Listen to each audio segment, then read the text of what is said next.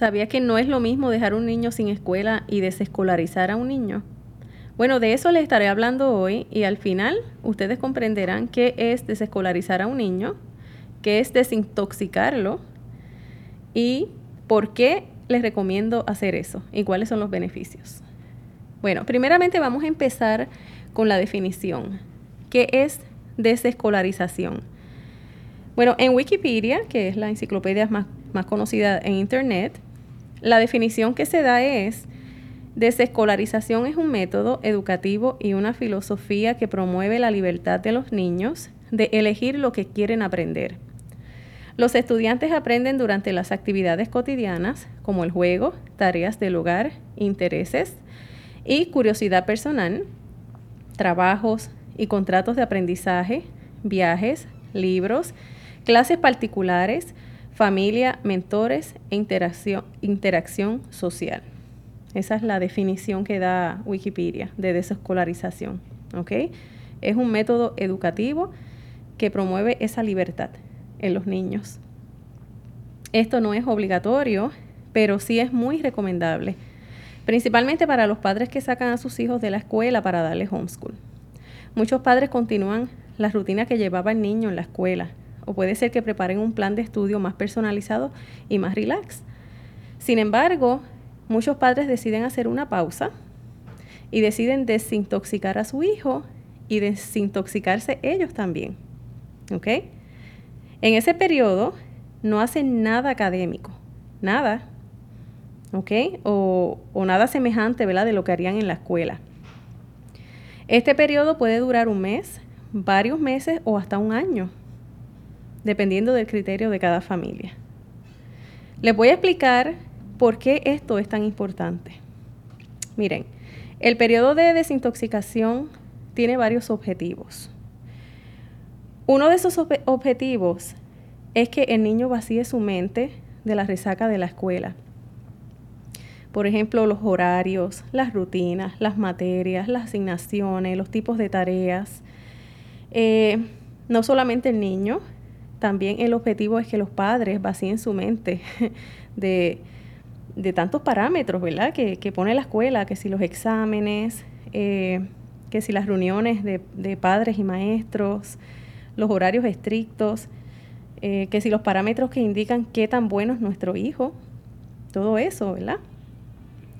Otra cosa es eh, que haya más tiempo para que los padres e hijos conecten y se conozcan mejor y aprendan a trabajar en equipo.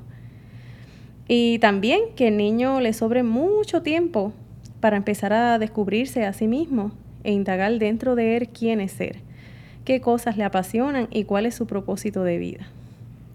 Esta última que les acabo de mencionar es muy importante para mí, porque la escuela es como una especie de anestésico que adormece a, a los niños y los desconecta de su yo interior.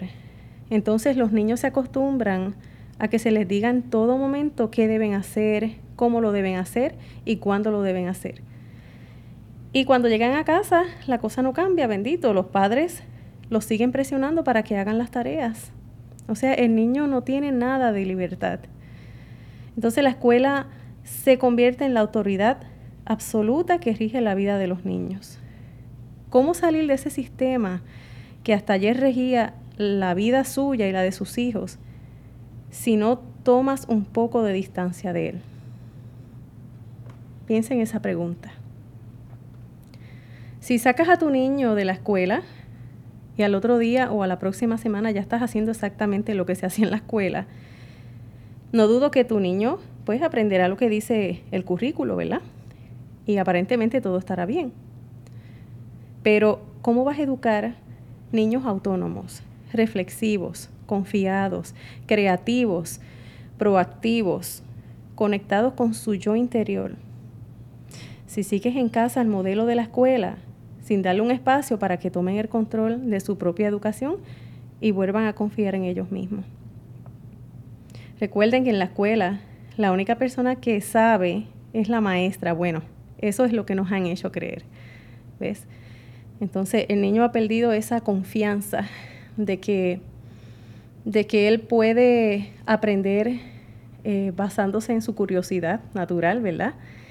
eh, todo el tiempo se le ha hecho pensar de que la única que sabe es la maestra y que eh, lo que él sabe muchas veces, pues no, eso, eso no vale en el salón de clase, tiene que ser lo que se enseña en el salón de clase. Entonces la única manera de desconectar ese modelo, ¿verdad? Es apagar el chip por un tiempo, tomar una bocanada de aire fresco y hacer espacio para que sea llenado con, por nuevas cosas, por los niños, ¿verdad? Cosas que ellos demanden, una vez que conecten con ellos mismos. Sé que no es nada de fácil. Eh, puede ser que usted esté pensando, ¿verdad? Wow, ¿cómo yo voy a hacer eso? Pero como les dije, no es obligatorio, es, es una recomendación, porque cuando desescolarizamos estamos tan llenos de depresiones, de dudas, de juicios externos, que el simple hecho de imaginarnos sin hacer nada académico durante un tiempo nos pone los pelos de punta. Sin embargo, vale muchísimo la pena intentarlo. ¿okay? Al principio puede que usted piense que ellos no van a hacer nada, ni se van a interesar por nada, pero por eso hay que dar tiempo a este proceso de detox. Porque puede que algunos no sepan cómo manejar su tiempo. Recuerden que en la escuela ellos están todo el tiempo atentos esperando a que alguien les dé instrucciones de qué hacer y qué no hacer. Entonces, al romper con esa rutina académica, es como si los hubiera sacado de una jaula en la que estuvieron por mucho tiempo y los, y los hubiera liberado. Es muy importante que les des un descanso porque están bloqueados y necesitan despejar su mente para volver a sus proyectos de manera distinta. ¿Qué hay que hacer durante este periodo? Lo único que tienes que hacer es observar, escuchar y acompañar a tus hijos. Ellos te guiarán. No te preocupes si al principio te encuentras con personitas apáticas sin ganas de hacer nada. Esto es absolutamente normal. Puede que un día quieran hacer tal o cual cosa, o quieran hacerte preguntas, o anotarse en alguna actividad. Puede que te pidan hacer algo académico o algún proyecto personal o quieran ayudarte en la tarea que estás realizando. Cada niño es diferente en el periodo de desintoxicación. No te desesperes. Lo importante es que estés ahí para lo que, para lo que se ofrezca. Y llegará un día en el que reaparecerá el brillo en sus ojos y la motivación en sus corazones. Entonces sabrás que el periodo de desintoxicación ha finalizado. ¿Qué desventajas tiene el tomar un tiempo de desintoxicación? Qué difícil se me hace decir esa palabra, desintoxicación. Vamos a ver qué desventajas. A mi criterio solo tiene una desventaja y es soportar a la gente que te rodea y que te cuestiona tu decisión de educar sin escuela. Imagina, además de no asistir a la escuela, tus niños no están llenando libros en casa ni están haciendo nada académico que, mostrar luego. Entonces podría ser el blanco de muchos juicios y prejuicios y de acusaciones y palabras ofensivas. No tengo una fórmula para librarte de este tipo de situación, pero lo único que te digo es que vale la pena aguantarlas. Y les digo porque yo aguanté mucho, este, pero yo no dejé que eso cambiara mi plan con respecto a la educación de mis hijos. Recuerdo cuando yo saqué a mi hija de la escuela, yo no le empecé el homeschool hasta un año después. Yo la dejé libre, la dejé que disfrutara y se encontrara con ella misma. Y en ese tiempo yo lo que hice, además de jugar con ella y disfrutar de las cosas que ella hacía, yo empecé a estudiar y a leer acerca de los métodos que se usan en homeschool. Eh, empecé a leer acerca de los estilos de aprendizaje, leí experiencias de otros padres y libros de educadores y maestros que apoyan el homeschool.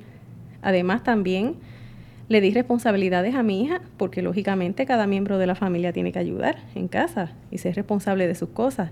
No es que los vamos a dejar, ¿verdad?, sin poner, este, exigirle las responsabilidades que se supone que cada miembro tenga en la casa. Pero no le di nada académico por ese periodo, excepto los estudios de la Biblia y la preparación para nuestras reuniones cristianas, que para mí eso es muy importante y para eso, de eso sí que yo no tomo este, vacaciones ni, ni, ni me desintoxico. Eso es algo, ¿verdad?, que lo necesitamos siempre. Por eso, antes de usted comprar o diseñar un currículo, les recomiendo desescolarizar a su niño y dejar que se desintoxique. Deje que sea niño, deje que explore, dele su espacio. Muy importante. Así usted aprenderá cuáles son los intereses de él o ella y así usted sabrá si conviene luego usar un currículo o otro método para enseñarle. Y de eso les estaré hablando pronto. Espero que les haya gustado este tema. Eh, les pido que si está pensando dar homeschool o ya sacó a su hijo de la escuela, reflexione mucho sobre este tema, busque mucha información, lea y, y disfrute con su hijo, juegue con su hijo, dedíquele tiempo, este, desconectes un poco de la tecnología y de los celulares y las redes y conéctese con su hijo. Y usted va a ver que en realidad usted quizá no conocía a su hijo del todo, ¿verdad?